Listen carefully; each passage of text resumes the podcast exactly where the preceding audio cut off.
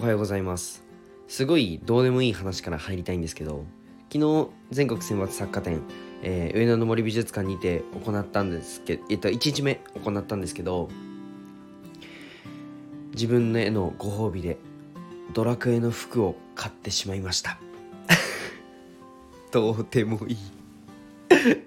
はいえーとそうですね。上野の森美術館始まったんですよ。なので、それについて今日はお話ししたいと思います。えー、この放送は一人サロンで快適な美容師ライフを送るカナダさんの提供でお送りします。えー、カナダさん、いつもありがとうございます。カナダさんのチャンネルと全てが見れるリットリンクは概要欄に貼っていますので、ぜひポチってみてください。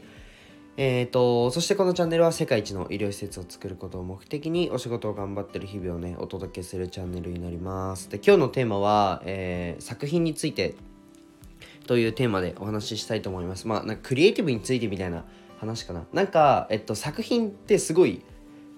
なんだろうな、コミュニケーションのきっかけを作ってくれるなっていうふうに昨日めちゃくちゃ感じたので、それについてね、お話ししたいと思います。で、本題に入る前に一つお知らせです。えー、今ね、声でマネタイズする、えー、収益化につなげるために必要なことをまとめた、えー、公式 LINE を作りましたので、ぜひ友達になってやってください。個別で無料相談する方は、え公式 LINE かレターにてお願いします。で、なんか若干僕、鼻声じゃないですか？若干鼻声なんですけど、花粉症ですね。はい。あの、僕、重度の花粉症なので、春は若干このラジオを向かないっていう ちょっと鼻シュッシュしてからやらないとなって感じなので買ってこようと思います。え皆さん花粉症ですか？なんか現代病とも言われますよねすごく。僕めちゃくちゃ重度な花粉症であの鼻血が止まんないんですよね。なんか粘膜が結構炎症みたいなの起きちゃって鼻血が結構出やすくなっちゃって。うん。で鼻も詰まるし鼻血も出るしって感じでまあ鼻がやられるんですね。なんか目も目痒くなるじゃないですか。目はあんまりまあ痒いんですけどそこまでなんか腫れるとかなくてほんと鼻がやられるタイプなんですよね。はい。な皆さんもちょっと気をつけて。まあでもマスクすれば、まあ、まあまあまあなんとか耐えれるっちゃ耐えれるんですけど、まあ、去年はうん病院行ったかな。初めて病院行ったんですけどなんか花粉症を治す注射でしたっけ？があるらしいんであのー、今年はね、やろうかなっていうふうに真面目に思ってます。はい。っていう またね、どうでもいい話から入ったんですけど、ちょっと、えー、作家展の、てか本題に入ろうと思います。えー、昨日作家展、あの上野の森美術館にて日本の美術全国選抜作家展がね開催されたんですけど本当にいろんな方が来てくれてもうこのスタンド FM からも、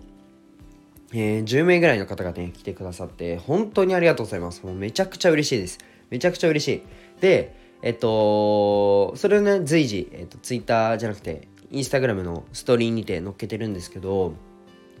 昨日ね、まあそんな感じで僕の絵を見に来てくださった方が、まあ、来るわけじゃないですか。うん、でそこでコミュニケーションも生まれるしその会場でも「あこれ書いたあの先生ですか?」みたいな「これ書いたその出店者さんですか?」みたいな感じで言われて「あそうです」みたいな感じで言ってたらあの名札つけるんですよ。出展者はその作品の名札をつけるので、あ、これ書いた方なんですね、みたいな感じですごいコミュニケーションが生まれて、あ、なんか作品ってコミュニケーションが生まれるんだなっていうのを昨日すごく感じました。で、えっと、はい、あの、ちょっと音が変わったと思うんですけど、あの、ヘクションとくしゃみを2回しましたね。本当に聞きにくいですよね。ごめんなさい。鼻詰まりの声ですよね。ただ、ただ単に。まあいいや。で、えっと、その絵をね、うん、作品経由でコミュニケーションが生まれるっていうのを見てやっぱり僕また書こうかなっていうふうに思いました。なんかこの今後、えー、海外の方にもしよかったらどうみたいな話も出てきたりだとかあとは、えー、その作家店その出店者同士でのちょっとコミュニティじゃないですけどお話っていうのも昨日すごくしてそれこそね僕が憧れてた画家画家さんがねあの松岡さんっていうんですけどえー、鬼滅の刃とコラボをしてグッズを出してるような方なんですけどその方が昨日来ましてで「あ松岡さんですか」っていうふうに話したら「あそうだよ」みたいな。でちょっと僕影響を受けてると。かなり絵の方でも影響を受けてるって言ったらなんか今度飲みに行こうみたいな感じにつながったりだとかいやめちゃくちゃ嬉しくてそれが。であとはえー、っ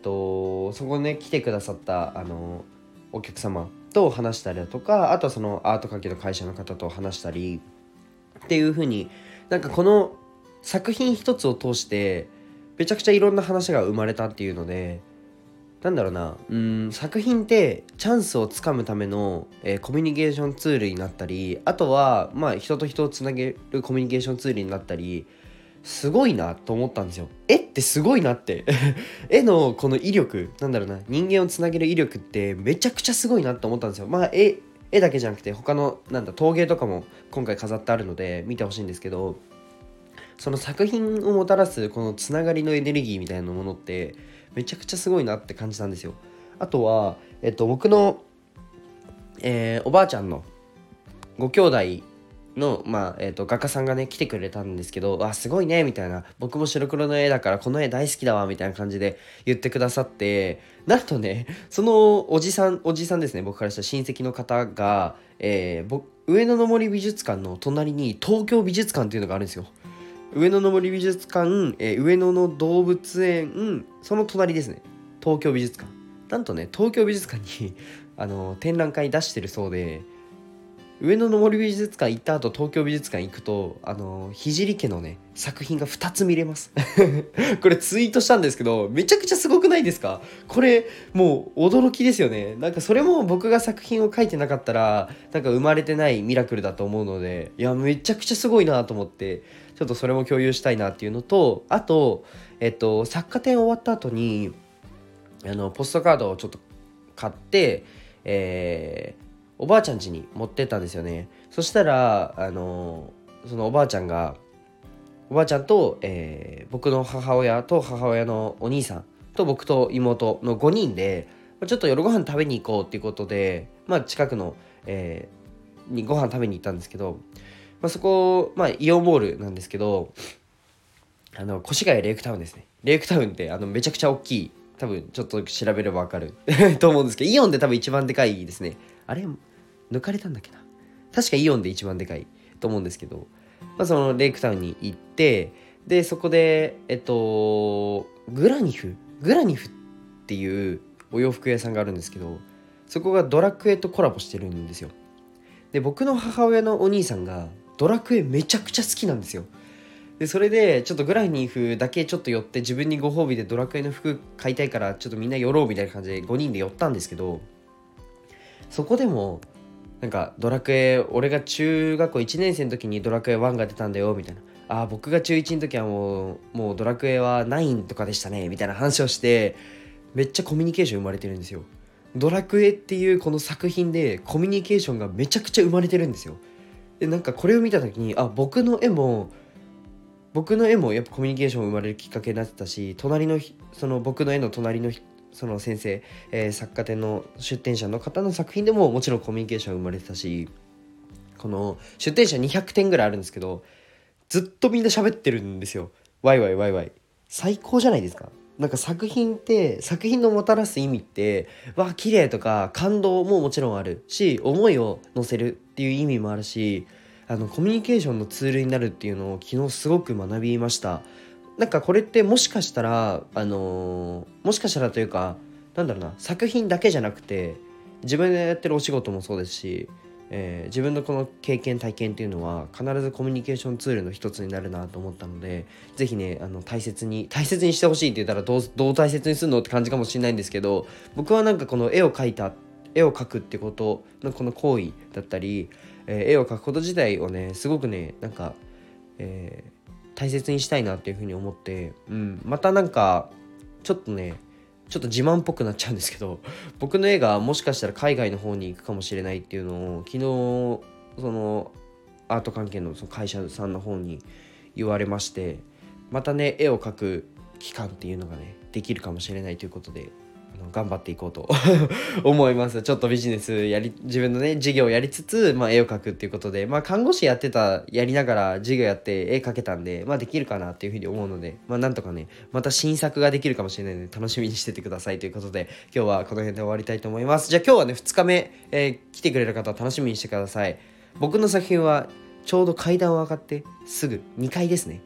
1階2階あるんですけど2階にあるのでぜひね楽しみにしてください。じゃあ今日はこの辺で終わりたいと思います。じゃあバイバイ。